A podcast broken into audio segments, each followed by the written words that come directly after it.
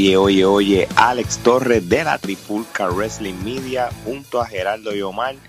Y en este episodio vamos a hablar de lo que sucedió en el WWE Backlash este pasado domingo. Pero antes, oye, ya esto es regular para cuando tenemos nuestro review. Tenemos al General Manager más amado y querido en toda Panamá, el señor Tommy Wrestling. Y empiezo por él. ¿Cómo estamos? ¿Todo? ¿Cómo está Panamá? Bueno, eh, más o menos, eh, cada día hay más casos y van abriendo más los negocios. No sé en qué va a acabar esto. Siento que es como, hablando logísticamente, un mal booking hay ahora mismo en Panamá. booking sin sentido. sin sentido. porque dicen quédate en tu casa, no salgas, y hay fiestas, pelea de gallo, fiesta en piscina. Wow, debe, yo hoy me levanté y me dije, yo creo que soy el único pendejo que está haciendo cuarentena. Así nos sentimos mucho. Bueno, pues vamos para Puerto Rico, Omar, que es la que hay, mijo. ¿Cómo está eso por allá? Pues todo bien y partiendo de la premisa de lo que dice Tommy, pues en Puerto Rico estamos en las mismas. Hay cuarentena para los efectos, pero la gente hace lo que le da la gana. El gobierno le importa tres pepinos, así que ya tú sabes sobreviviendo como se puede. Que se joda el que no se quiera proteger y el que ame su vida, que se cuide. bueno, pues vamos a ver si en Seattle, Washington corre la misma suerte con Gerardo. Gerardo, cuéntame, ¿cómo está eso por allá? Pues mira, eh, realmente yo creo que hago eco de las expresiones tanto de Tommy como Omar. Este, eh, aquí las personas, hay personas que creen que no está sucediendo nada, están saliendo a la calle como si nada sucediera, sin máscara, y ciertamente, pues, eh, llega el momento en que va a ser, eh, la salvación es individual, como he escuchado mucho en, la, en las redes sociales. Este, el que se quiera proteger se protege y el que no, pues que se atenga a las consecuencias, como dicen. Muy bien, muy bien, sí. Este, la Florida aquí, esto es hasta garete. El gobernador de la Florida lo que le interesa es seguir abriendo todos los negocios, que todos los parques de Disney, Universal de la vida, pues estén corriendo. Y, que la economía se trepe otra vez. Y sí, y el problema de todo esto, que esta es la semana, entre la semana pasada y el comienzo de esta, donde los casos de coronavirus han, han explotado aún más. Y siguen abriendo las cosas y los casos siguen aumentando, así que Dios no quiera que esto se ponga peor y entonces vaya a pasar como, una segunda ola pandémica y termine todo el mundo completo cerrando walking walking No, y que vaya a pasar lo que pasó en marzo, que vuelvan a cerrar todo de nuevo y entonces se echó para atrás todo completo, que a mí no me sorprende nada. Así que todavía no, todavía no tengo expectativas que va a haber unas navidades normales aún. Así que, pero nada, hay algo que no es normal tampoco y es lo que está pasando en el mundo de la lucha libre. Este, en este caso vamos a hablar de lo que es el WWE Backlash, que, bueno, hay que cubrirlo por nuestra responsabilidad como media. media, si no, yo iba directo a la última lucha, pero olvídate. Oye, vamos entonces para la primera lucha, este, y como siempre empiezo con Omar. Omar, Apolo Cruz derrotó a Andrade este, en el pre-show del evento, dame tu quick input de esta lucha. Pues mira, no es un secreto para nadie, en mi opinión, sobre Apolo Cruz. Creo que tiene el carisma de un lavamano dañado. Este, este tipo tiene buen talento dentro del ring, pero fuera de eso, ese tipo no hace reír ni a los niños. Y realmente no sé cómo es posible que tienen Andrade, no sé si es que está castigado, no sé si fue que hizo algo malo o no aprendió bien el inglés, pero sencillamente tienen Andrade comiendo gofio y, a manos de Apolo Cruz. Es increíble esto. De verdad que no, no puedo ni creerlo. Bueno, y he notado que Andrade hasta ha aumentado de peso. Sí, sí. Lo, noto, lo noto hasta fuera de forma. Yo pensé de que... Está aborrecido, lo más seguro está como quitado, como que pues bueno, pues, que yo no sé, maybe Charlotte no lo está poniendo contento. No sé lo que está pasando. Geraldo, este, ¿tienes algún comentario sobre esta lucha? Definitivamente WWE este, sigue desprestigiando sus títulos, poniendo luchas titulares en el, en el pre-show. No entiendo cuál es la, necesidad de tú poner una lucha titular antes de, del evento, ¿no? Porque, pues, ¿qué estás diciendo? Que el título no, es lo suficientemente importante como para estar en la cartelera principal. Eh, Apolo Cruz, sus días están contados. Este, el, cambio tras, el cambio tras bastidores, eh, ciertamente todos dicen que Heyman era el que le estaba dando el empuje, o al Heyman no estar ya en control, le veo sus días contados como campeón y realmente en televisión en general. Y pues nada, una lucha más del montón. Desafortunadamente dos talentos que tienen el potencial, pero que no los van a utilizar correctamente. Fíjate, y, lo que de Heyman que tú estás mencionando es súper interesante. Este, no, no, no se me había ocurrido como que este, traerlo al tema. Este, por, por eso mismo, porque el Heyman prácticamente es pro talentos nuevos y darle los push. Cuando entonces, cuando Bruce Pritchard, pues prácticamente todo lo contrario a él. Y total, al fin y al cabo, Vince hace lo que le da la gana. Este, no es para estar brincando de días y eso, pero tras bastidores, Monday Night Raw, este, retuvo el título todavía, eso todavía tiene vida, a menos que cuando votaron a Paul Heyman, pues ya estaba por escrito que, que Apolo iba a estar ganando hasta hoy. no sé. y ya estaba con, notarizado, no sé.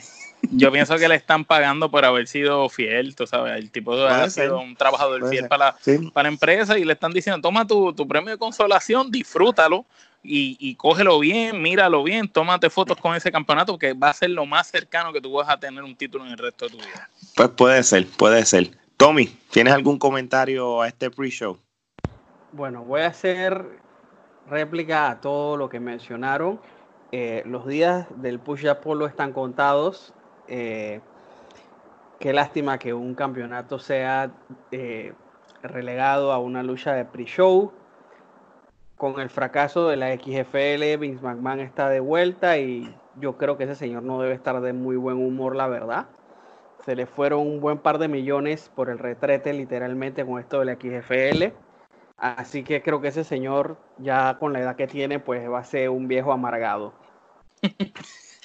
bueno, eso, eso es un buen punto. Yo, yo creo que Apolo Cruz, por lo menos hasta el próximo pay-per-view de Extreme Rule, tiene el título. Porque a menos que, que como ustedes dicen, Vince McMahon este pull the plug y diga, mira, tú sabes que en el próximo Raw se lo quitamos, pero por lo menos le deben regalar un mes más para que sea sentido que se quiten títulos en eventos de pay-per-view. Maybe no, maybe se lo quitan mañana, estilo 24-7, no sé. Por lo menos, sin grabarlo, sin grabarlo, se lo quitan en la casa. Sale un agente de WWE y le toca la puerta y le dice, Apolo, danos el título que ya no estás contratado en la compañía. Viene al true y se lo quita, ese y una loquera así, con un árbitro y se lo trae. Unifica, unifica, el 24-7 con el US. Con el US. Wow. A esta, a esta, a ese desprestigio ha llegado, aunque no lo crea. es más, yo creo que el 24-7 tiene más prestigio que, el United States en estos momentos. Oye, nosotros que el año pasado jodíamos con Apolo Bru y mira, el tipo ganó un campeón. Para que tú veas, pero fue porque hablamos estuvimos, de Estuvimos un año entero, cada vez que había algo, ¿quién va a ser? Apolo Cruz.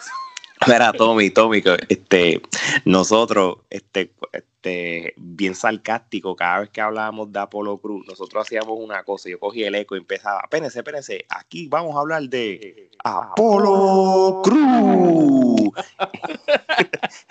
y mira, se nos dio. Funcionó, funcionó, porque hablamos de él, lo, lo, mantuvimos en el ojo público. Fíjate, tendremos suerte, pero déjame intentar algo, espérate en WrestleMania, Apolo Cruz ganará el campeonato universal. Vamos a ver si funciona, si funciona esto. Apolo Cruz contra Bobby Lashley. uf, uf, la pelea está buena para cambiarlo de canal. Mira. Eso es una pelea donde el carisma está guindando a 15 pies de altura. Y de hecho, le estamos dando demasiado tiempo a Apolo Cruz, así que vamos a dar las quenepas. Mira, este, a pesar de todo, este, de que estamos hablando y hemos estado criticando a Polo Cruz y Andrade, esta lucha no es quenepa podrida, pero no pasa de una quenepa, en mi opinión, Omar. Una quenepa también, y es una quenepa, pero realmente eso fue una lucha como de, de cualquier programa de main event. Sí, sí, fue una buena lucha de main event. si hubiera sido esta lucha en main event, yo le daba tres kenepas. Porque pues, pues por lo amerita, porque a veces cuando son en un main event, yo no juzgo tanto como un pay-per-view. Si hubiera sido en main event, tres kenepas, pero como fue en un pay-per-view, una. Así que, Geraldo. Una kenepa. Tommy. Una kenepa también. Ok, muy bien, muy bien. Bueno, pues vamos a la próxima. Perdón, perdón que te interrumpa. Yo, yo creo que son las primeras kenepas que en la historia de la trifulca gana Polo Cruz. ¿Viste? Para que tú veas. Las primeras kenepas que ha ganado ese hombre en la historia de Trifulca. Siempre hay una, sí, una, primera vez. No, no, claro que sí, sí. Pero nada, este, y, y, aquí pasa que vamos a hacer medios maceta con las kenepas, porque la segunda lucha voy es una lucha de una kenepa, ya lo dije después, este, ya de antemano, y es las luchas estas de campeonato en parejas femeninos entre Bailey y Sacha Van, que le ganaron a Alexa Bliss y Nikki Cross y las Iconics, y retuvieron los, los títulos bueno, este, por lo regular yo siempre doy una opinión o algo, no tengo ninguna, este, Omar. Esa lucha fue un reguero, yo encuentro que no hubo estructura, que fue como sacar de, del bolsillo última hora la pelea. Alexa Bliss perdida, Nikki Cross haciendo el ridículo, las Iconics, una versión de Kim Kardashian barata, tú sabes, de verdad que, que yo no sé, y Bailey Sacha ese papel de pareja como que no les pega, no sé. De verdad que la, pelea sin ningún tipo de relevancia era una pelea igual que si hubiera estado viendo SmackDown. Y cuidado, a veces en SmackDown se tiran mejores luchas las mujeres. El problema es que las digo, y esto es algo un poco general, cuando tú haces unas luchas en pareja triple threat o fatal four way, son medias complicadas de apreciar. Y, y, especialmente, pero aquí lo que había era un reguero. Eso, eso, eso es 100% cierto lo que estás diciendo. Y yo creo que, yo creo no que... había orden. No, no, no, no había orden para nada, no, estoy de acuerdo contigo. Gerardo. Ciertamente una lucha que parece que este, estaban así en los camerinos y dijeron, bueno, tenemos a todas estas aquí, ¿qué, qué podemos ponerlas a hacer? Ok, dale, tíralas ahí, ponlas en un triple threat ahí, este, un fatal four way o whatever sin ningún tipo de historia ni nada. Sin ningún tipo de historia, unos campeonatos que realmente no los habían defendido en Dios sabe cuántos meses, de repente parece que ahora se han dado cuenta que existen y quieren exponerlos otra vez en televisión. Lo único que puedo sacar bono de la lucha es que Peyton Royce, por lo menos, yo no sé si es que ha estado practicando o que si, si nunca ha demostrado que, que lucha bien, pero por lo menos vi que luchó muy bien Tenía destreza, destreza de, lucha libre. De, destreza de lucha libre dentro de todo eh, eh, la melcocha esa que, que, hicieron de lucha. Y ese ángulo de Bailey y Sacha ya cansa, ya cansa realmente que eh, todos los meses espero que Sacha traicione a Bailey ya y no lo hacen. So, realmente están tarde porque ya de verdad que no tiene razón de ser. Fíjate, yo pienso que se van a casar en un ángulo, pero no sé. Eh, Tommy. Mira, yo tengo dos comentarios para esa lucha. Primero, eso fue como cuando los niños están en el kinder y se va la maestra que se forma el desorden y la El algarete. Así. Y segundo, la lucha estaba tan, pero tan interesante que yo agarré el celular y vi YouTube y estaba, vi un video de un canal que sigo que habla cosas de zombies que me mandaron saludo en el video. Así de, buena estaba la lucha. Imagínate. Mira, tú sabes que mientras estaban dando esa lucha, yo me puse a hacer ejercicio. Y es en serio. Tenía una rutina que iba. Yo, yo no iba a hacer ejercicio ese día y dije, ¿sabes qué? Tengo ganas de hacer ejercicio. y mira, y, la, y la cosa es que tú haciendo ejercicio casi la gran mayoría del pay-per-view. Así que otras luchas fueron sufridas también por, por la, poca atención que, les di, aunque tuve que terminar viéndolo de nuevo pues, para propósitos del podcast, pero ni modo. De castigo. Sí. De castigo. De castigo. Bueno, esta lucha ya se dije, esto es una quenepa para mí, este, Omar. Media quenepa, la tengo que partir porque es que no se merecen ni una. Gerardo. Una quenepa. Tommy. Una. Ok. Pues vamos rapidito a la lucha de Sheamus contra Jeff Hardy. Este, ya aquí, pues por lo menos la Kenepa sube un poquito, porque no fue una mala lucha, no fue una lucha que se robó el show, tampoco fue una lucha que ambos se esforzaron por ser un pay-per-view.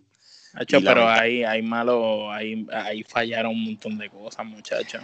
Ese Sheamus está fuera de condición de ring y, y también, muchachos. Sí, es que, es que ellos no estaban como que sin kiau, ellos estaban como... Era una lucha de boches, tras boches. Eh, y, no había química y todo. A pesar de todo, me entretuvo un poco. Este, el, final de que ganara Sheamus era de esperarse, tú sabes, no, no, no me tenía cara que están como que impulsando a Jeff Hardy. Este, fuera de eso, no sé, no, era volvemos a lo mismo. Las luchas que estaban en este evento, excepto la última, no demostraron que eran luchas de calidad de, pay-per-view, por lo menos en mi caso, o mal.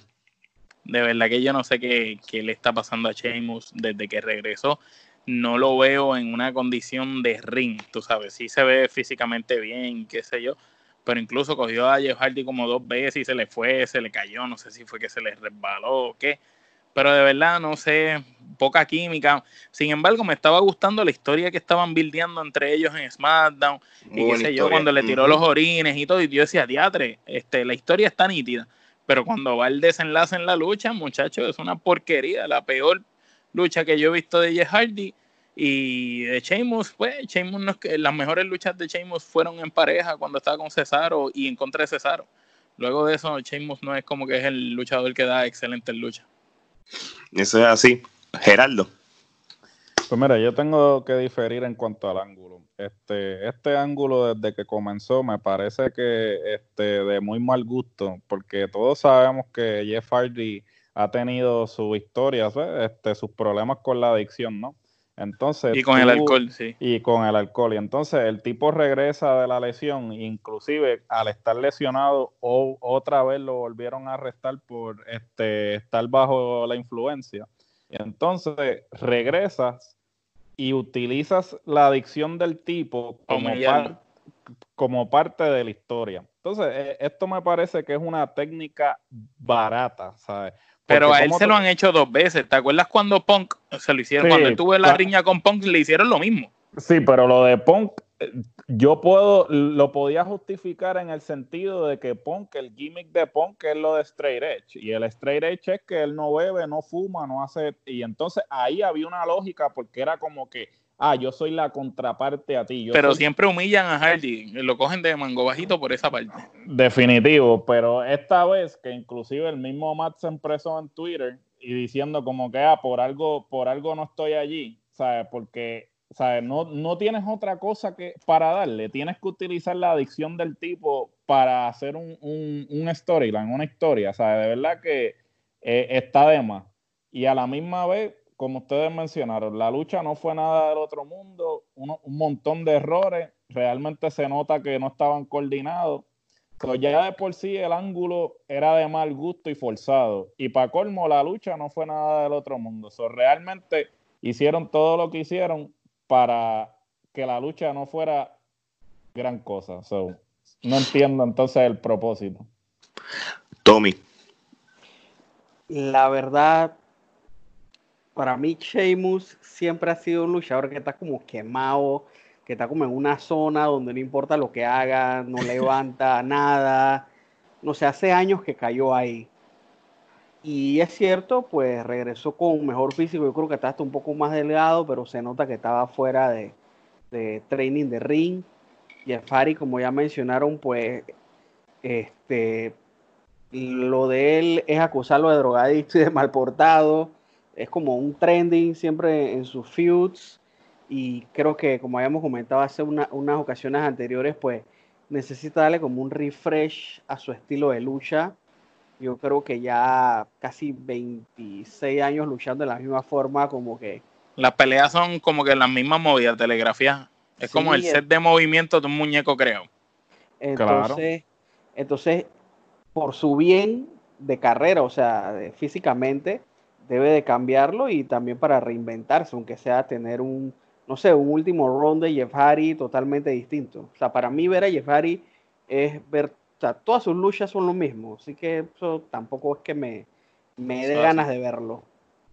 Sí, es como, es como todo. Este, tú sabes que cuando Hulk Hogan, por ejemplo, Ric Flair, este, em, estuvieron luchando ya fuera de lo que era el Attitude Era o el la Aggression, que ya estaban este, más o menos en, en los 2000 altos como que se veían que ya estaban como que fuera de, época y que lo que estaban haciendo era muy predecible o no, no vendían las cosas. Pero yo creo que Jeff Harding está en una etapa de su carrera que es lo mismo, como que ya a ti no te convence lo que está haciendo, de que en el momento cuando él era joven y estaba en su peak, eh, pues era en ese momento era nosotros, y no es que era cool, además de eso, era de que era lo que para nosotros era, wow, esto es la definición de, lo que es el, atleticismo de un luchador. Pero ahora mismo hay luchadores que, que, son muchos, que son... mira, pues, y, y, que hay luchadores que quizás son hasta, que no están pegados, que no están famosos, pero que son mil veces más atléticos que él y, ya no te impresiona verla. Esa gente así. Pues exacto, si nos vamos de esa línea, pues entonces pues ya no te, no te convence. Yo no sé, y esto es algo que también lo voy a comentar en otras luchas aquí en el evento, que hay ciertos luchadores también que están en una etapa de su vida que lo que quieren es ganar dinero. Y lo más seguro, como dice Geraldo, fíjate, no, no, no pensé en el yo en el ángulo a mí me, me, me, me valía poco, ¿entiendes? Pero este, sí, si me pongo a pensar de que, wow, Jeff Hardy está en un punto de que pues, sabrá Dios lo que le están pagando y él pues quiere que su, su, sus demonios este, lo saquen como un ángulo, pues como dice, wow, pues entonces el culpable aquí es Jeff Hardy porque es el que está accediendo que hagan estas cosas. Ese, ese por lo menos es mi opinión. Y encima de eso, la lucha fue mediocre para no ayudar al ángulo. Es lo que yo veo. Gerardo, te iba a decir algo, ¿verdad? Discúlpame. No, este, que, mira, Jeff Hardy este, está completamente fuera de época desde el 2005. O sea, cuando Jeff Hardy debutó en TNA, yo me acuerdo, yo tenía un DVD de, lo mejor de Jay Styles en, me acuerdo. en, TNA, el volumen 1. Este, los invito a que busquen la lucha, creo que está en YouTube. Yo los invito a que ustedes busquen esa lucha de Jeff Hardy y AJ Styles la primera vez que, que tuvieron una lucha en TNA para que ustedes vean que literalmente AJ Styles tenía, tenía que, tenía que atrasarse él como que para bajar el tempo. Para, que, Jeff Hardy pudiera correr a su nivel. Para que Jeff Hardy no luciera mal, porque prácticamente es como si AJ Styles estaba en la carrera de obstáculos en las Olimpiadas y este Jeff Hardy estuviera tirando la, la jabalina, una cosa así, una, una diferencia del cielo a la tierra, ¿sabes? Y esto le está pasando a él desde el 2005, 2004, que fue que él hizo el eh, debutó en TNA. So, imagínate ahora, 15 años después. Y los movimientos. Lo que, el set de movimientos que usa Jeff Hardy es el mismo de toda la vida, tú sabes. es como que ya tú lo ves en la escuela y ya tú dices, ok, el tipo se va a trepar, se va a tirar. Ah, aquí viene la patada, aquí viene esto. Él, él y Mahardy pecan de eso. Mahardy lo que lo ayuda es el gimmick. pero, los dos, pero los dos luchando tienen ese mal.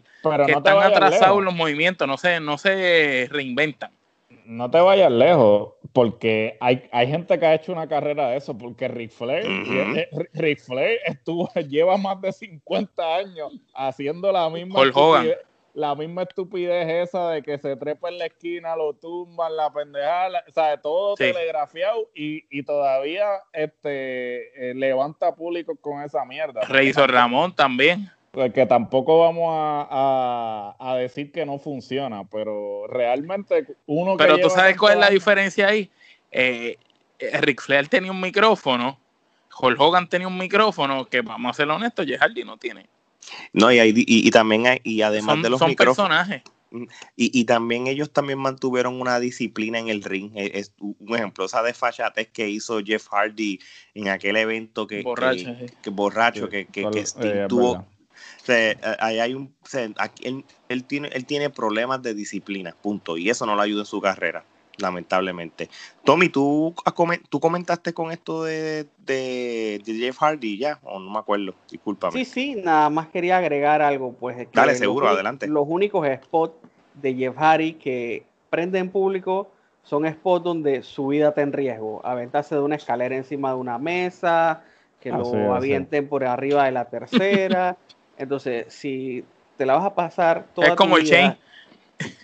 Sí, así, o sea, todo, todo, todo tiene que ser movimientos que te pueden costar una lesión. Y, y como ustedes mencionaron, Hogan, Flair hacen la misma payasada siempre, pero nunca con un riesgo de lesionarse. Así que yo creo que ahí Jeff Hardy está perdiendo. Oficial. Bueno, pues vamos a entonces darle rating o mal. Kenepa podrida. Geraldo. Podrida también. Tommy. Media. Yo le doy media también. Este, vamos entonces para la próxima lucha, este, Asuka contra Nia Jax, este, que terminó en un double countdown, un doble conteo.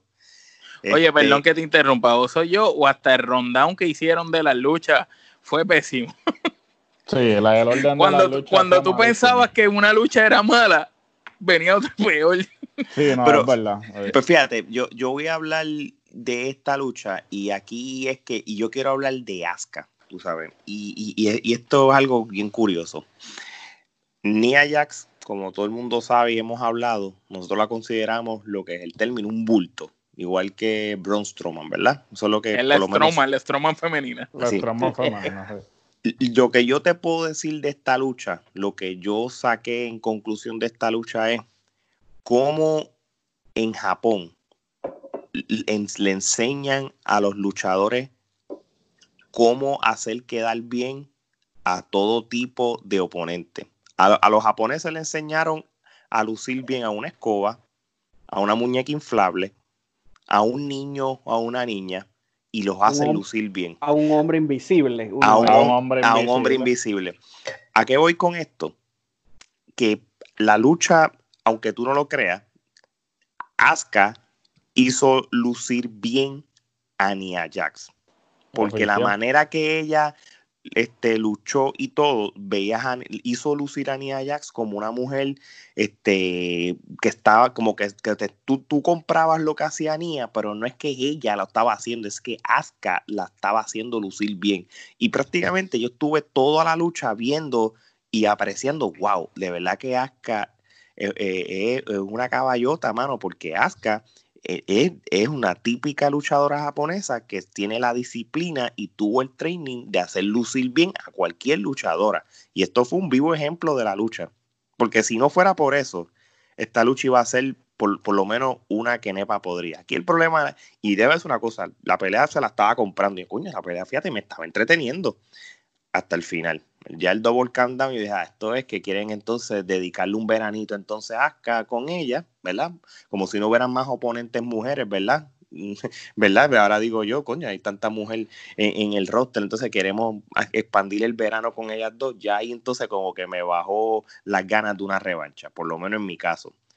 Por lo menos esa es la opinión que yo tengo en cuanto a esta lucha se refiere. O mal comparto tu opinión de que Asuka, pues, ¿verdad? Ella, similar a, Nakamura y y son luchadores que hacen lucir bien a cualquier persona que se enfrente a ellos. Pero, este, en mi opinión, a mí la lucha, aunque Asuka hizo lo mejor para hacer que Nia luciera bastante decente, no, tú sabes, no, no, no, es una lucha que estaba al nivel ni siquiera de, de un bro, ¿me entiendes? Era una, Era una basura. Omar, como, hemos, como estábamos diciendo desde temprano, estas luchas no se veían de calidad de pay-per-view. Ese es el problema de todo esto. Y, yo creo que lo que tú dices, pues, aporta a eso que estábamos comentando. Sí, porque realmente ni Ajax nunca ha tenido ningún tipo de, talento más allá que no sea su, tamaño, ¿verdad? Y que eh, físicamente se ve impresionante en comparación a las demás muchachas, pero es una bruta, perdonando la expresión, porque lo que hace es lesionar a todas las oponentes que se enfrentan a ella, tú sabes. Y gente así realmente ¿no? es como Goldberg, que va y lucha y hace, lesiona a cuatro personas en una noche y luchó con una.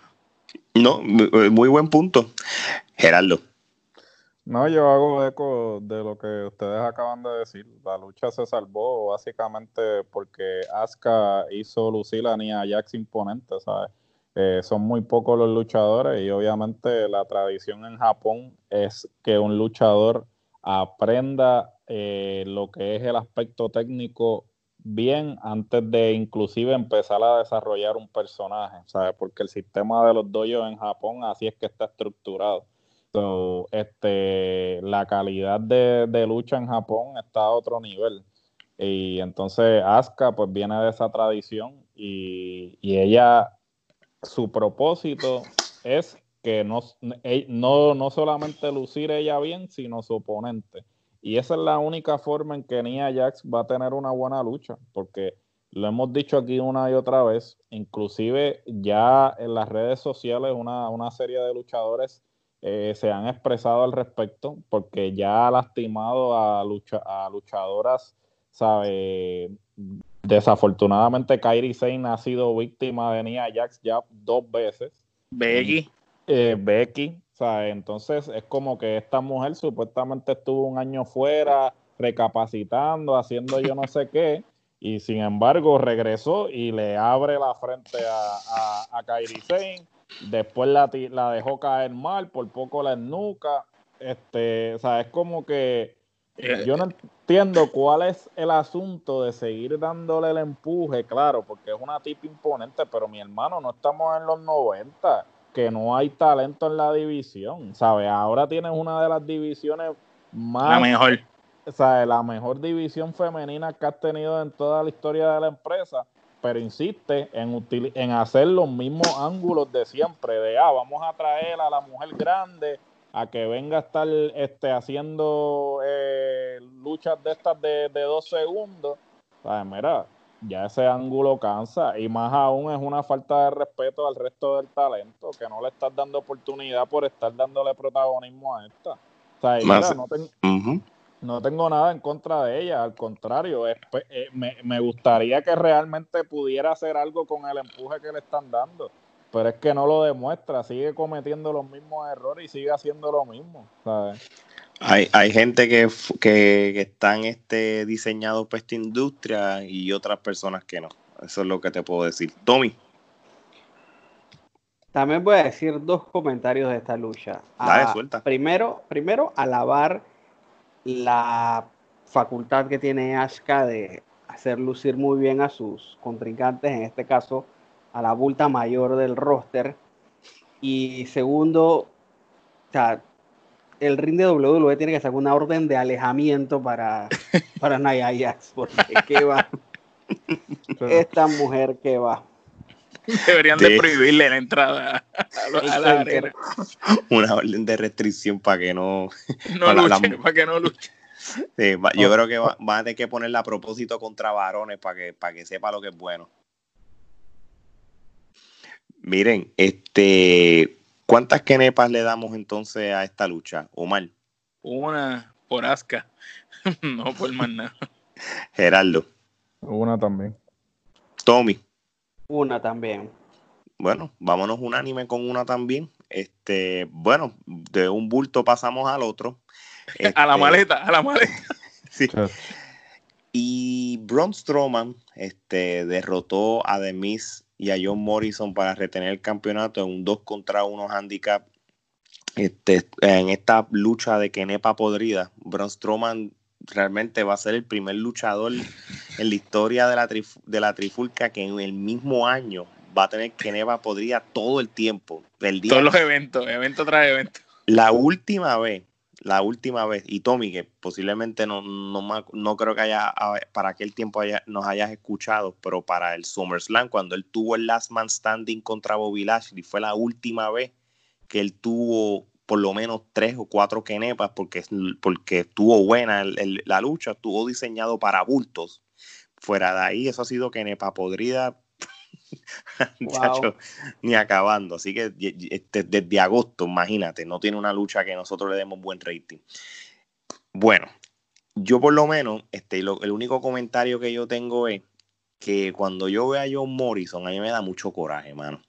Porque él fue el único que me motivó a ver esta lucha. Si ustedes se dieron cuenta de esta lucha, que estaba haciendo los movimientos bien brutales, lo, que es bueno John Morrison, de verdad, su atleticismo y, la manera que él daba los kicks y la manera que hacía las cosas, brutal. Pero es más de lo mismo, mano. Yo no sé si es que John Morrison es que está en una etapa de su vida que lo que quiere es canjear. el mismo, cuadrar caja. Cuadrar caja, mano, porque si, si fuera por el amor al arte, él no estuviera ni aceptando estos ángulos y posiblemente ni estuviera en la de Luis. Entonces, y, es lo que, volvemos a lo mismo, mira el, el, nivel mental que yo estuve en este evento mientras hacía ejercicio, era que yo veía a los luchadores y en vez de apreciar la lucha, me ponía a pensar qué rayos tú haces ahí. Oficial. Eso, eso mira, mira, mira si, si yo me fui en otro viaje viendo Backlash. Fuera de eso, mano, ¿qué te puedo decir? Es una quenepa podrida, tú sabes, hasta el mismo Miss, mano, el Miss bajó de categoría la, desde que tuvo su lucha con Chain, que fue el año pasado, que fue su pick donde estaba popular, que todo el mundo estaba quizás hasta pensando en, en algo mayor para él, fue el principio del final y, y cuando lo cambiaron a, a, Babyface, lo cagaron ahí. Lo, lo, tratas de meter en, en Hill otra vez con John Morrison, pues en estos ángulos, haciendo videos cantando, y dije, mira, ya aquí lo tiraron a, a joder. So, esas son las cosas que yo pude analizar de la lucha. Este, Omar, ¿qué, ¿qué, tú opinas de la lucha o de cualquier otra cosa relacionada a estos tres individuos? Bueno, de la lucha que Braun Strowman, pues cada vez que se trepa un cuadrilátero demuestra el por qué es una basura de luchador y solamente está ahí por cómo se ve físicamente. El Miss me da tanta pena porque quizás uno de los mejores micrófonos, si no el de los mejorcitos que tiene la empresa, ellos ahí, y prácticamente lo tienen como una maldita basura, de verdad. Y John Morrison, pues imagínate, uno que esperaba que quizás fuera para Impact o cualquier cosa que se quedara en el circuito independiente siendo un caballo, pues no, va para allá de ser, él, pasó de ser un caballo a volver a ser uno más del montón, a volver a ser uno más, un pelagato más del montón. Y esa lucha, como tú dices, para mí no es que Nepa podría, para mí es ramillete que Nepa podría.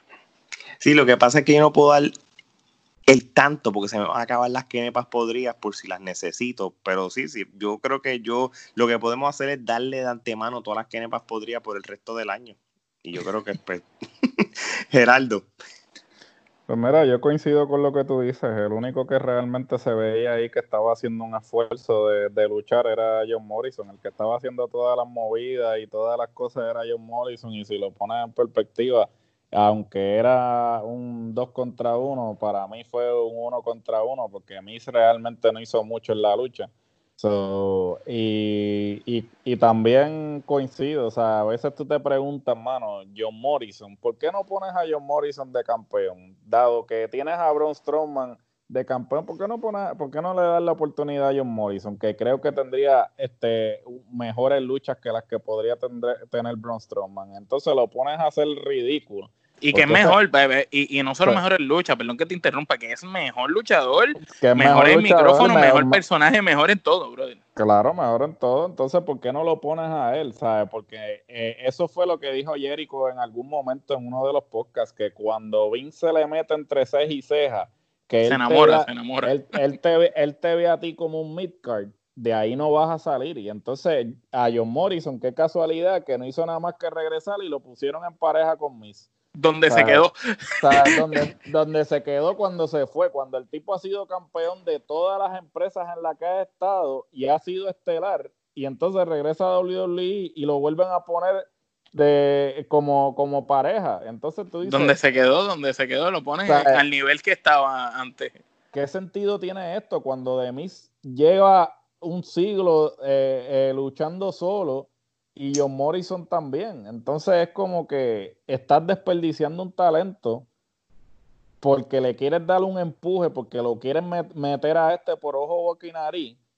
Y realmente no, uno no lo compra, porque realmente el tipo, o sea, es el tipo, o sea, eh, tiene que ir con Kevin Nash, con Undertaker. Yo no sé que vaya con. No, ya, ya, con Scott Hall. ¿Sabe? Con un hombre grande que lo enseña a moverse, mi hermano, porque el tipo está más tieso que una varilla, ¿sabes? Muévete, cabrón, ¿sabes? Eh, Undertaker mide lo mismo que tú y se, trepa se trepaba en la tercera y te hacía el old school. El, el tipo no se mueve, es, es, es, un, es un bulto literal. ¿sabes? No entiendo, no entiendo realmente, pero whatever. Este, pues, pobre John Morrison. Esto es por culpa de Roman Reigns, para que lo sepan. Eh. Digo, si, lo, si nos vamos desde el punto de vista de, de Vince, ¿verdad? Porque obviamente él tuvo sus razones y, y, se lo aplaudimos que él, que él stand up eh, por razones de, de, su salud y todo, pero si no hubiera sido por eso, pues Braun Strowman yo no sé qué rayo estuviera haciendo ahora mismo de ángulo. Así que gracias a Roman Reigns, él es, él es campeón este, universal. Tommy. Mira, como estaban comentando, pues Braun Strowman es un bultazo, no se mueve, esa es como una, una base de un edificio, una cosa así, no se mueve por nada del mundo. Y, y, Morrison y Miss, pues son talentos completamente desperdiciados. John Morrison es un atleta, eh, Miss, cómo olvidar esa promo de hace algunos años en Talking Smack, con, con Brian, sí. con Brian, Brian, cómo olvidar eso. Pero bueno, como ya mencionaron, si para Vince tú eres un midcard, midcard vas a ser. Exacto, yo creo que Vince va a tomar la decisión final, va a tener la perspectiva que le dé la gana del luchador y, y a menos que no se vaya a un lucha underground de la vida, un Impact o hasta un mismo AEW, mm, Vince no, no va a respetar ese tipo de luchadores, poquitos solamente los que ha respetado, a menos que... O, tienen que hacer como, como hizo J-Style, que se lo ganó a pulmón, demostrándole semana a semana, y Rollins, que se lo ganaron a pulmón. Exactamente, exactamente. Bueno, pues ni modo. Este, yo no sé si les toque preguntar, esto es que Nepa podría, ¿verdad? Sí, para mí ramillete de Kenepa podría. Sí, sí. Tommy, ¿tú vas a dar alguna Kenepa a esto? No sé si quieres ser buena gente o algo. Una, una podrida para ser bueno. bueno, pues vamos entonces para la próxima lucha prometedora, que es la de Drew McIntyre contra Bobby Lashley.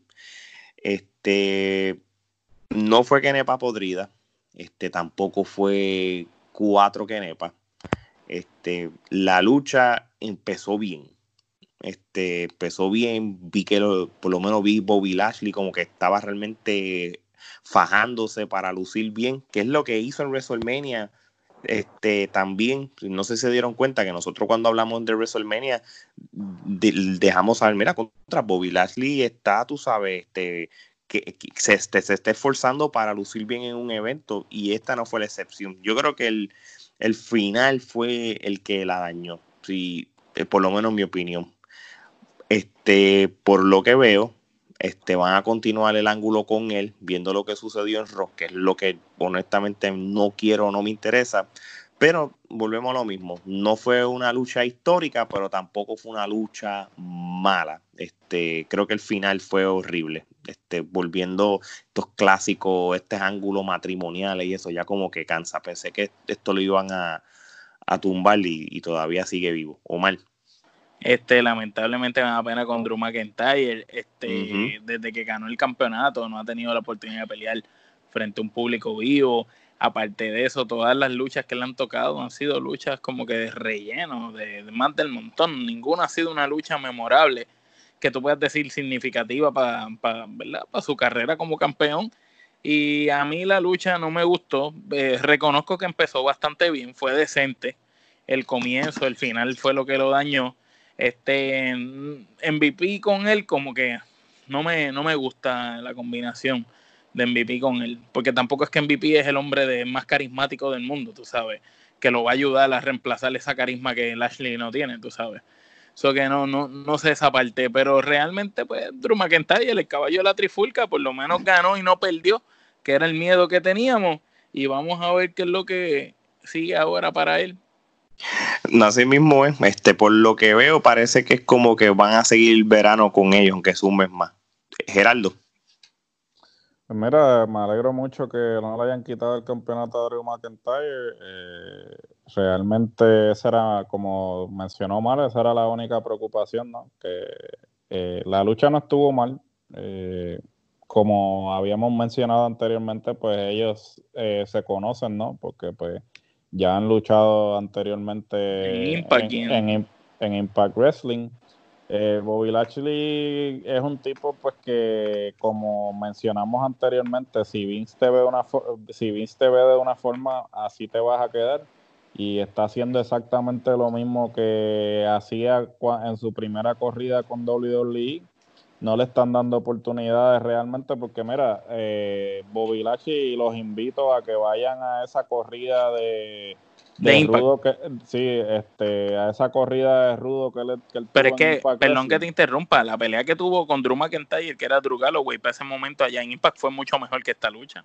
No, claro, fue muy buena y, y Bobby Lashley le dieron la oportunidad de soltarse y, le, y lo dejaron hablar, le dieron el micrófono y el tipo, mira, no lució mal, ¿sabes? Porque le dieron la oportunidad, ¿sabes?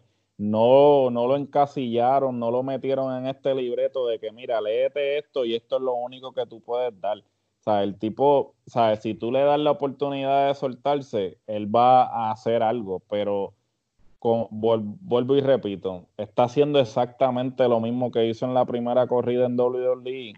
Y entonces, ¿qué va a pasar?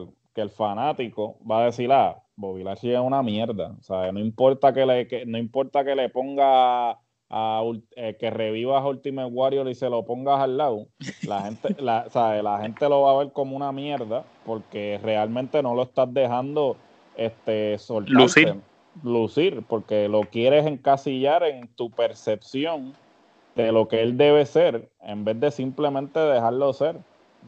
Y la lucha, pues, eh, estuvo bien, pero no es la mejor que han tenido. No, no, este es porque la lucha de, de, de TNA fue como este uno contra uno, sin distracciones, sin manager ni nada. Eh, tuvo mejores spots. Sí, sí, tuvo mejores spots no es que el público este, ayudó también el factor de que se veía que la gente estaba envuelta. Hubo muchos factores también, pero no, no se compara. ellos no van a volver a tener su lucha de tiene, eso tenlo por seguro. Tommy. Mira, esta lucha veníamos de una serie de luchas pésimas. Comienza este combate, me emocioné, la lucha estaba buena. Yo, hey, estamos entrando a lo mejor del evento, algo tarde, pero no importa, esto es mejor que nada. Y se la defecaron con ese final, así. Lo, que iba, lo, que, lo que iba a llegar a tres Kenepa se derrumbó. Estoy de acuerdo contigo y eso yo lo iba a decir cuando diera el rating. Iba para las tres Kenepa y el final lo dañó. Este, bueno, si ese es el único comentario que tiene sobre esta lucha, Omar, da tu rating. Dos quenepas, puja.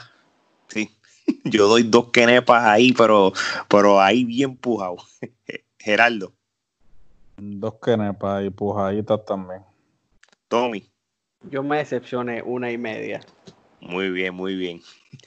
Ok, este, el segmento de Street Profits y Viking Riders, porque aquí no hubo lucha, aquí no hubo un ganador y eso este, ¿se evalúa con Kenepa o solamente Pejo sí, sí, se evalúa porque hemos evaluado con Kenepa el de Undertaker, el de IW, tú sabes, todos los, movie mm, mm, segments. Sí, sí, lo que pasa es que esta no hubo ganador, esto fue como una comedia, pero sí, es, cierto, vamos se va a evaluar y se le quiere dar una Kenepa. Como movie, se evalúa como, como, como cortometraje de lucha libre.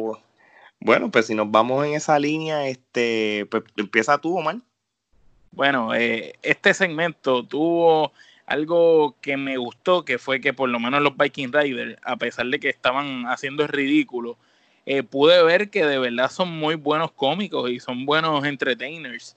Y realmente junto a los Street Profits, que ya sabemos que son excelentes en las cámaras y en los micrófonos, pues pudieron hacer una buena comedia y ya sabemos que si en algún momento como luchadores no pueden estar, pueden estar entreteniendo al público y pueden ser excelentes para un nightclub y para despedidas de solteros y ese tipo de cosas. Porque de verdad que los tipos lo que hicieron fue comedia pura. Pero dentro de todo, pues fue bastante gracioso. Quizá no es mejor que los segmentos que hemos visto anteriores, pero tampoco es el peor de todo.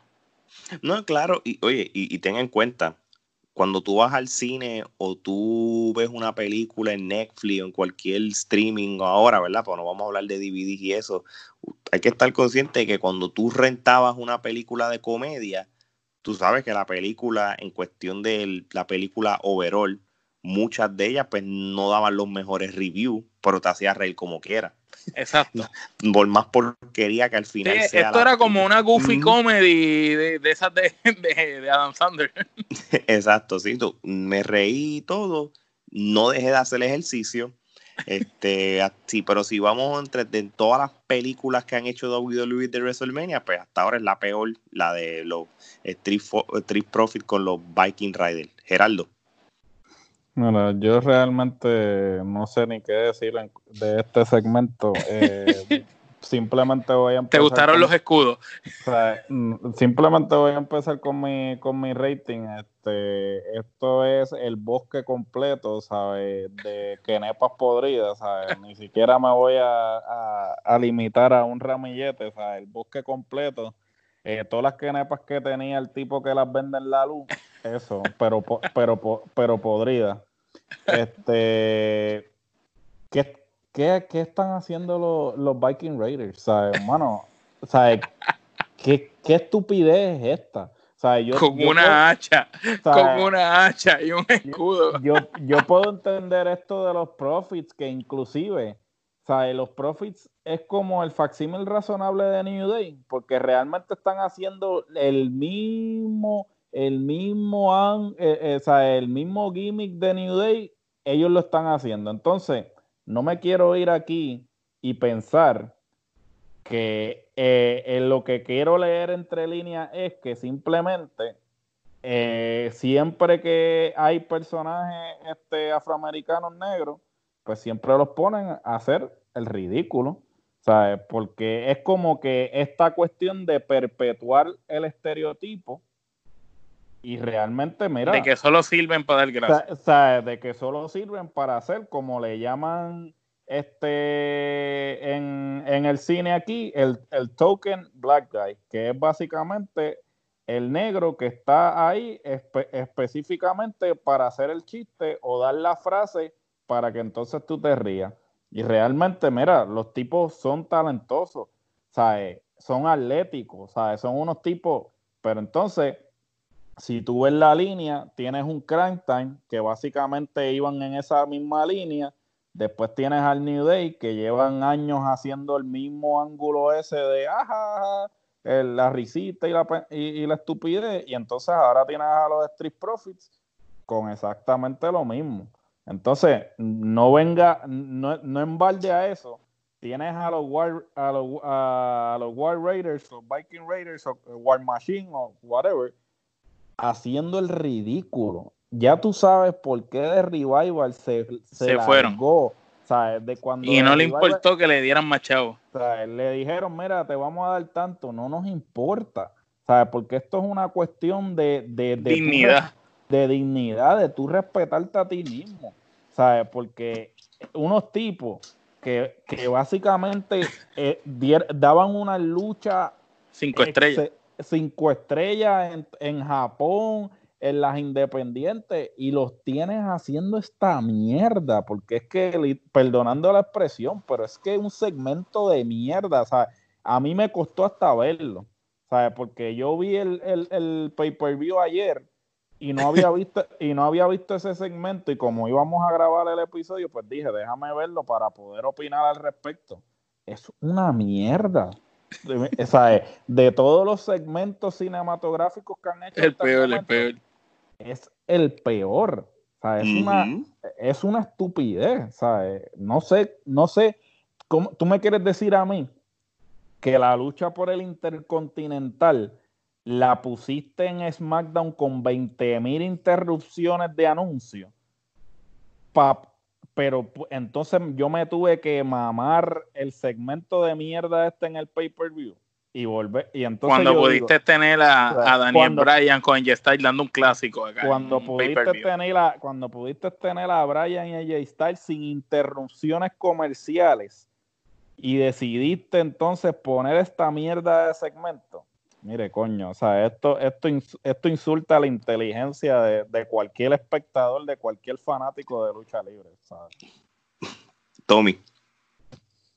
Eh, yo creo que no puedo agregar palabras más hermosas de la ya mencionada para este combate. La verdad fue una completa burla caemos en los estereotipos que tanto la sociedad se queja, o sea, básicamente teníamos a los negros payasos con los gordos que nada pensaban en comer y me molesta un poco la hipocresía de que nadie dice nada. Y pues saliéndonos un poquito de tema, hace un par de días de HBO sacaron la película Lo que el viento se llevó porque dice que era demasiado racista. Entonces, si el, estereotipo te da risa, ah, dale, está bien, dejémoslo. Si el estereotipo no te da risa, entonces, ay, no, eso me ofende, por favor, quítenlo de mi vista. Entonces, es como un doble discurso y que, bueno. Una doble moral. Exacto. Y como mencionaron, pues, eh, el caso específico de Revival, no recuerdo cuál de los dos fue, pero uno de ellos, porque yo estaba tan entretenido viendo Twitter en ese momento, uno de los dos de, de, FTR tuiteó y dijo, yes, we are happy. Ya, yo creo que con eso daban a entender todo. Y lo citaron justo al final de, la, de ese combate, entre comillas, combate. Exacto. Bueno, pues yo creo que entonces, unánimamente, esto es una quenepa podrida yo creo que un ramillete que nepa podrida, by the way. Este... Cancelación de cancelación de segmento. No merece ni estar en el bosquejo. Oye, vamos a la última lucha, el main event. Este, que, voy a hacer un disclaimer sobre esto. Nosotros la semana pasada, y, todavía me mantengo, de, nos dejamos saber entre todos, disculpa, porque no saben, se me fueron las palabras, como que esta lucha no era para que fuera catalogada la the greatest match, como dicen. Todavía, todavía no es que está entre, entre esas luchas de las greatest, pero me cayó la boca. Esto sí te lo voy a decir, me cayó la boca, este, porque Randy Orton contra Edge realmente fue un luchón. Hace tiempo yo no veía un clásico uno contra uno, como los que a mí me gustaban, estilo 1990, los 2000 bajos o los Federation Year. Realmente estuvo buena, buena, buena. Este, Omar, ¿tú tienes algún comentario sobre esta lucha? Sí, la lucha estuvo buena, empezó con un poco de demora, después cogió el tiempo y estuvo muy intensa la lucha. Al final nos llevaron al viaje de la nostalgia, donde empezaron a hacer las finishers de casi todos los mejores luchadores de la historia, o por lo menos algunos de ellos. Estuvo muy buena la química entre ellos, se nota que se conocen a la perfección, de verdad que el timing cuando Edge se, se tira de las cuerdas y este lo estaba esperando ya, el timing que ellos tienen está a otro nivel. De verdad que la lucha la encontré bastante larga, creo que debió haber. Lo que pasa es que entendí que el tiempo de duración fue por el título que le habían dado a la lucha. Sí, Porque al principio yo decía, la lucha está muy larga, me está aburriendo el que sea tan larga, pero de momento dije, ok, es que tiene que ser larga porque el título que le pusieron se supone que sea para eso. Y entonces, pues ahí pues se la dejo pasar. Eh, Edge lució muy bien, este, no parece que hubiera estado fuera de ring tantos años. Y Randy Orton, pues fíjate, nos cayó la boca. Este, en esta ocasión dio más de lo usual, de lo que siempre da, porque siempre da como que el mínimo. Este, y esta vez dio un poquito más del mínimo, se dejó cortar o fue un accidente, pero vimos sangre en WWE y eso es un milagro, porque esto no suele pasar a menudo en la empresa y de verdad que pues, fue la mejor lucha de la noche sin duda, este, la mejor lucha del evento y una de las mejores luchas de los últimos tiempitos en WWE. Estoy de acuerdo contigo, de verdad que no, no tengo de verdad nada contrario de, opinar como lo que tú dijiste, este Geraldo. Bueno, la lucha fue muy buena. Eh, ciertamente eh, yo esperaba que, dura, que, que, durara lo que iba a durar, porque ciertamente si te la estaban vendiendo como el greatest wrestling match ever, pues tenía que, eh, tenía que durar. Este, la lucha fue buena, no es el greatest wrestling match ever, como mencionó Alex anteriormente. Eh, nos cayó la boca porque todos habíamos coincidido en que Randy Orton era un, poco irónico que Randy Orton fuera parte de, esta lucha, pero eh, demostró que, que, tiene el calibre, que cuando... Demostró que si quiere puede. Sí, que sí, que cuando se esfuerza realmente puede hacerlo. Eh, Edge, como mencionó Omar, o sea, como si nunca como si nunca se hubiese bajado un ring. Este, el aspecto nostálgico de las de, los, de las movidas finales de, de, los otros luchadores también muy bueno, o sea, este, un buen toque. Eh, de verdad que la lucha ciertamente es la única lucha que valió la pena del evento.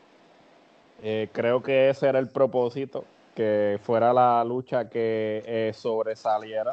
Y ya puedo entender el por qué entonces la lucha por el Intercontinental no la pusieron en este evento, porque... Porque le sacaba el show. le, robaba el show. le robaba el show, porque ciertamente, y esto es algo pues que se está discutiendo en las redes sociales de cuál de las dos fue mejor lucha y para mí la de la Intercontinental, aún con sus interrupciones comerciales. Si hubiera estado en pay-per-view hubiera sido mejor todavía porque tú sabes que ellos iban a esforzar más todavía.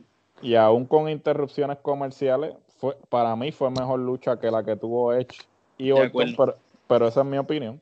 Este, no estás lejos de la realidad, mano. No estás lejos de la realidad con tu yo, opinión. Yo estoy de acuerdo en eso. Este, la, la de G-Style y, y Orion para mí fue mejor. O sea, eso fue un luchón. Eso fue un luchón. Es que prácticamente tienen los mejores dos luchadores de los últimos 20 años.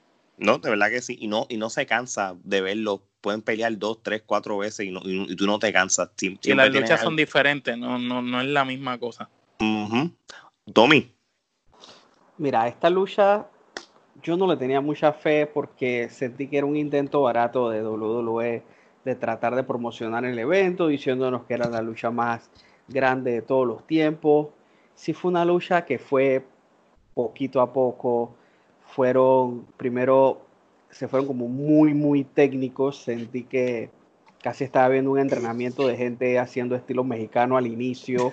Así ya veo, ya veo puro. Sí, sí, sí, sí, luego ya fueron trabajando el cuello de Edge, haciendo los finishers de otros luchadores. Y mira, hay, un, hay una particularidad de esta lucha que quizás tenga que ver con el enfoque de la persona que la vio. Yo le pregunté a varios fanáticos sobre esta lucha y había comentarios mixtos de que fue larga, de que fue aburrida, de que no fue muy buena. Otros me decían que les gustó, que recordaban esos combates de ellos dos de 2004, 2005, por allá. En cambio, a todos los luchadores que yo le pregunté qué tal le pareció la lucha, me dijeron que les encantó por la historia que estaban contando. Si vemos aquí el punto es que los luchadores la disfrutaron por algo que ellos saben, en cambio el fanático no la disfrutó tanto por eso. No, no sé si, si me hago explicar. No, no, sí, sí, porque básicamente el fanático no tiene el expertise que tiene el luchador ni, ni, ni lo va a ver desde el modo que lo ve el luchador. Los luchadores me dijeron excelente storytelling en esa lucha. O sea, me vendiste que sabían hacer clásica, me vendiste el cuello de Edge, me vendiste que lo estaban maltratando, y así se fueron hasta el final. Y el factor personal, cuando le da la patada al final y después se queda hablando con él, el factor personal también te lo vendieron. No, y los comentaristas también te lo vendieron, porque los comentaristas te estaban dando el, bagaje como que, ah, mira, este Orton ha tenido tantas lesiones en el hombro, por eso le está trabajando el hombro. Ah, este, que, que eso también a veces, como que yo entiendo que tú quieres avanzar el, el, vender la movida, pero tampoco lo exageres al punto de que se lo, quiera, eh, se lo quieras explicar a tal nivel.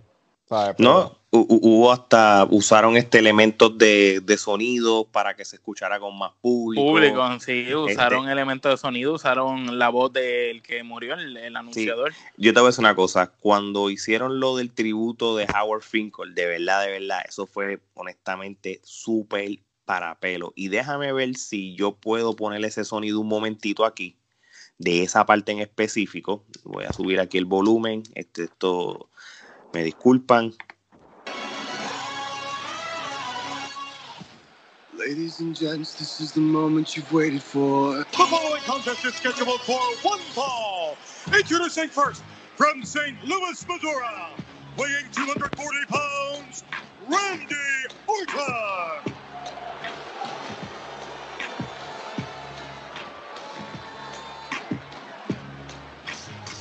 from Toronto, Canada, weighing 240 pounds, Esa parte quedó brutal, ¿saben? de verdad, de verdad.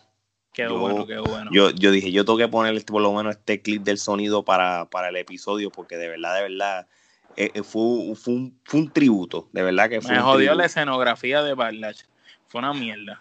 Sí, no, no, claro. en comparación al de NXT, el de NXT tuvo mejor la escenografía. Y no solo por la casa, sino que tú tienes que disfrazar el lugar, hermano. No puedes sí. dejar que todo sea igual, porque la, la escenografía estaba bien, bien sencilla. Sí, no, pero por lo menos, pero por lo menos este mu- mu- mucho hicieron, por lo menos ahí pusieron público, este, en los alrededores y todo, o sea que ha- han ido progresando poquito a poquito. Sí, sí, lo- los escenarios no han sido los mejores. La lucha duró 44 minutos, by the way. Este, no solo eso, este, cuando se acabó la lucha, por si se preguntan qué fue lo que le dijo este eh, Randy Orton a, a, a Edge, y se los voy a leer en español. Él dijo: Te lo dije, Adam, vete a casa, vete a casa ahora, ve, Con tus hijas. hermosa hija, diles que tío Randy dice hola. Eso prácticamente lo que dijo. Este, Ahora te pregunto algo. Él le dijo eso cuando la cámara lo enfoca, pero antes de que la cámara lo enfoca, se nota que lo que le dijo fue como que gracias, bro, la pelea quedó cabrona. ¿Verdad que Y sí? ahí es que la cámara, porque yo estaba leyendo los labios de él y le estaba diciendo otra cosa, mano. Oye, entonces cuando la cámara lo enfoca, Randy es un jodido zorro, tú sabes, se dio cuenta que la cámara lo está grabando y empezó a decirle eso, ¿me entiendes? Y quedó más cabrón todavía. Sí, sí, no, de verdad que sí, de verdad que sí. Son, son veteranos, mano, ellos saben lo que hacen. Pero yo hay, hay algo que estoy de acuerdo con, con Tommy y es lo que te iba a decir. Si yo hablo de la historia desde enero hasta WrestleMania, hasta lo que sucedió en Backlash mismo, todo ese package, a mí me gustó, a mí me encantó, no sé, quizá yo soy un extraterrestre, yo no me aburrí, aquí yo no estaba haciendo ejercicio ya yo, yo no me aburrí, me la disfruté completa, me gustó el tributo de los finishers, me, me gustó todos los elementos. So, este, yo, yo le voy a dar este ramillete de Kenepa, aunque sea un exagerado. Omar, Yo le doy cinco kenepas. Este, me gustó la lucha. Fue la única que me hizo soltar el celular. Todas las luchas anteriores era como que viendo la lucha y con el celular en la mano. muy bien, muy bien. Gerardo, Le doy cinco canepas. no, ok. Tommy, Cinco kenepas también y agrego que Charles Robinson estaba vestido de árbitro classic. Ah, eso está. buen eso punto, estuvo- buen eso punto, buen punto. Sí. Hubo muchos, muchos elementos. Bueno, este, ¿cuál es el outcome de todo esto? Este, lamentablemente, Edge se desgarró el tríceps este, durante la lucha y hasta lo último que leí, creo que lo iban a operar o lo operaron de emergencia. So, si iba a haber el final de esta trilogía o el desempate para SummerSlam o Extreme Rules, pues lamentablemente parece que para lo que resta del año 2020 o finales del 2020 no vamos a ver entonces esta lucha darse. Así que lamentable porque yo, yo les voy a decir una cosa, tuvieron un last man, eso que, que- que fue lo que hubo, un last man standing en WrestleMania, ¿verdad? Sí, Tuviste la lucha clásica que duró 40 minutos, tuviste 36 minutos en una, 44 en otra. Yo creo que en este caso, aunque lo más que tenía sentido la lucha para extrema es lo que viene. no o la lucha extrema Un Iron o Man. un Iron Man. Yo creo que yo, como fanático, yo hubiera querido un Iron Man para acabar la trilogía. No sé cuál es el futuro de Edge, como les, les acabo de mencionar. Sabrá Dios si ahora lo. Lo que pasa, a- a- ahí tengo un comentario, es que si yo veo un Iron Man de ellos dos ahora, ahí sí voy a pensar qué diablos más van a hacer, porque es que en estas dos peleas ya lo hicieron todo. Quizás No, un claro. Iron Man lo voy a ver muy largo, tú sabes. Eh, Quizás un Iron Man yo te lo puedo ver de Daniel Bryan y AJ Styles, pero de estos dos, negativo, mano. Bueno, no, y, y eso es tu opinión, y, y, y- y- oye, y te la respeto. Pero no sé, siento que el Iron Man, este, acuérdate que co- con el Last Man Standing ya hubo elementos de un Extreme Rule. Ya prácticamente se dieron con todo, solcaron con todo y eso. So, prácticamente si tú haces un Extreme Rule, pues, indirectamente estás haciendo algo medio repetido, aunque, aunque la lucha clásica que te duró 44 minutos fue casi un Iron Man, pero en el Iron Man tú puedes añadir elementos que de momento puedes descuidarte y puedas este, ganar dos varios pines, varios, varios pines. el Iron Man es a caída. Exacto, es varios pines y submission también. Mm, sé que es el único elemento que quedaría para terminarlo. Este, pero sí, uno puede estar en riesgo de aburrirse. Eso, eso sí te lo, te lo, te lo tengo que dar. Pero es el único elemento que queda porque, como te dije, en Last Man Standing hubo demasiados elementos extremes o hardcore, como le quiera llamar. no sé, no sé entonces en qué va a quedar ellos dos. Yo creo que ya, ya entonces será hasta nuevo aviso. Este, bueno, gente. Y el evento como, como a eso yo iba.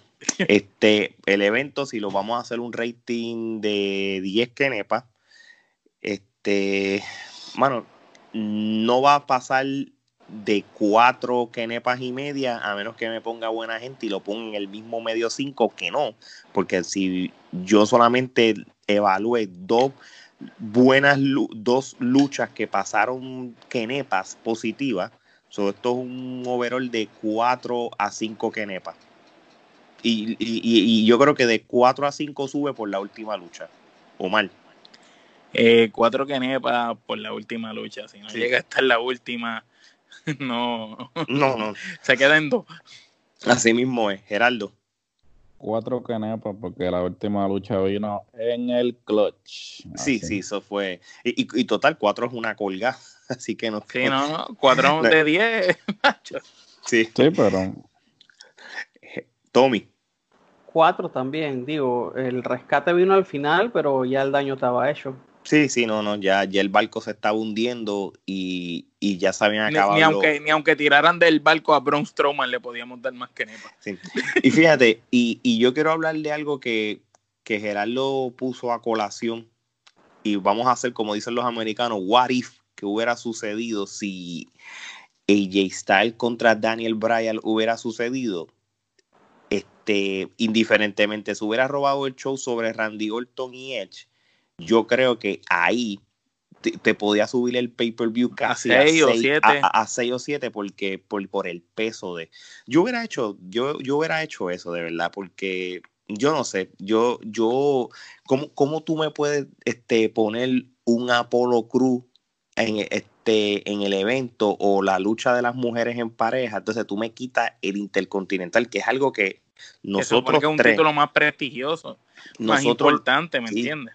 Nosotros tres somos personas que defendemos ese título y le tenemos un respeto desde que empezamos este podcast y nos molesta el hecho que ni tan siquiera, mano, lo, pongan en un evento, lo valoren. Sabes, tú sabes que esa lucha hubiera sido clave para la perspectiva de este pay-per-view, que hubieran dicho, diablo, ese pay-per, porque quizás hubieran dicho, diablo, este pay-per-view estuvo brutal porque es que la lucha del Intercontinental estuvo buena, la lucha de, de, Randy Orton estuvo brutal, este, hay un par de cositas ahí que, que, hicieron que, que fuera un pay-per-view mediocre.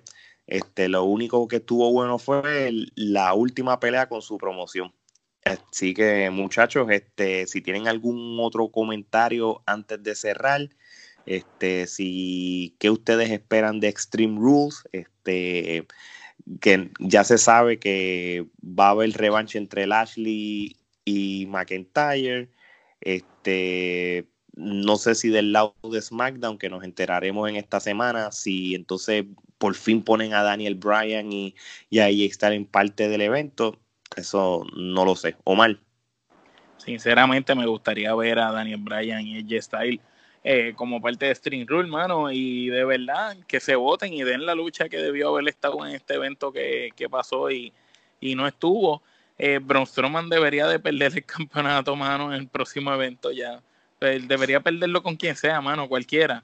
Estoy, estoy tan así que, que King Corbin gana el campeonato y, lo prefiero que, que a Strowman. Porque aunque sea Corbin, lucha mejor que Strowman, mano. Sí, no, entonces para que después venga Roman Reigns el día que regrese y se lo quite. Y se lo quite en cinco minutos. Transitorio, que es un campeonato transitorio. Gerardo, unas últimas palabras antes de cerrar el episodio. Eh, realmente de los pay-per-views de WWE ya yo no tengo ningún tipo de expectativa y así no, no me decepcionan. Pues cuando tú no esperas nada, eh, sí, cuando tú no esperas nada, pues no, no te pueden decepcionar. Eh, ciertamente eh, tienen el roster, tienen las oportunidades para hacer ángulos que realmente traigan de vuelta el interés del espectador, pero como dije anteriormente, con estos cambios tras bastidores, me huele a que vamos a, como dicen en perfecto español, business as usual. Y quiere ¿qué, quiere decir esto? Que Vince va a volver a, lo, a, la, a la misma mierda que ha estado haciendo por los últimos años. Por número vez mil por número vez mil, que todas sus ideas son buenas y las ideas de otras personas no sirven para nada, porque si no se lo, no se le ocurre a él, pues no sirve la idea. Este, vamos a Pero que se duerma de ese lado, porque mientras él se duerme de ese lado, las demás empresas siguen dando de qué hablar. Ah, no, definitivo. Y, y ahora mismo, pues, el talento que él no quiere aprovechar, el talento que IW va a capitalizar, este, ciertamente hay mucho talento del que fue despedido que este, quiero ver. Por ejemplo, EC3 sigue haciendo muy buenos promos en las redes sociales y creo que sería tremenda adquisición de cualquier empresa que lo quiera agarrar. Y nada, WWE este, va a seguir haciendo lo mismo porque ellos entienden que tienen la hegemonía. Ciertamente continúan con sus políticas imperialistas, este, con esta cuestión de que van a adquirir a, a Evolve. Y sabrá Dios si después de esta pandemia sigan adquiriendo empresas independientes para simplemente seguir consolidando su, su imperio. Pero, y engavetando talento. Y engavetando talento, filmando talento simplemente para tenerlo. Este, para que no se vayan para la competencia, porque eh, tú sabes que ese es el truco. Ellos están filmando gente para que no se vayan para la competencia. Claro, pero ya los talentos no, no son estúpidos, porque los talentos saben que este hay más, hay más eh, o sea, ya esto de que todo lo que toca el sol es nuestro reino y el resto es la oscuridad, no, ahora el reino se está expandiendo a otros lares y los luchadores saben, so, no creo que WWE se pueda sentar en su zona de comodidad por mucho tiempo. Tommy, unas últimas palabras. La verdad, cero expectativas en este próximo pay-per-view. Eh, no sé, les toca a WWE tratar de sorprendernos, en ofrecernos algo bueno y pues el logo de Extreme Rules parece como el logo de los Harry Boys del año 98-99. es más, yo, yo me atrevo a decir que Extreme Rules va a ser el primer evento de WWE full película, ya tú verás. Porque como hay elementos, porque como es hardcore y elementos y todas esas cosas las planean, posiblemente va a ser la primera película de tres horas en la historia de la WWE. Eso va a ser. Por favor, no. Tommy, este promociona el nuevo episodio del Tommy Wrestling Show, que para el público, ¿qué es lo que la gente va a escuchar en este episodio que ya salió? Bueno, este último episodio eh, hablamos de Última Lucha 2, que fue el final de la segunda temporada de Lucha Underground, que fue un evento que se dividió en tres noches y pues una cartelera bastante buena. Este, los invito a que entren al canal de YouTube de la Trifulca Wrestling Media y ahí busquen el playlist de Tommy Wrestling Show para que escuchen ese y cada uno de los episodios. Así mismo es. Y los que no quieran usar YouTube este, están en todas las plataformas de podcast, Spotify, Apple Podcast, Google Podcast, Podbean, todo, todo lo que termine en podcast, ahí está, ¿verdad, Omar?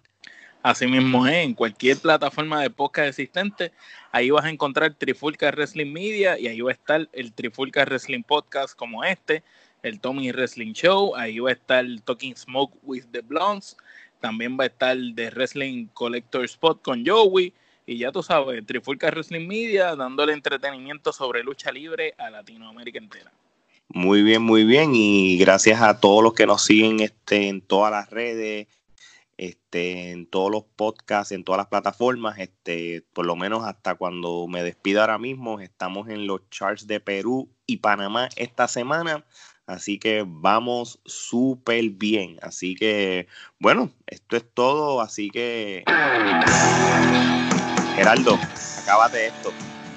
Como siempre les digo, cuando ustedes creen que saben la respuesta, nosotros cambiamos las preguntas. ¿Oíste? bueno, y esto es hasta la próxima.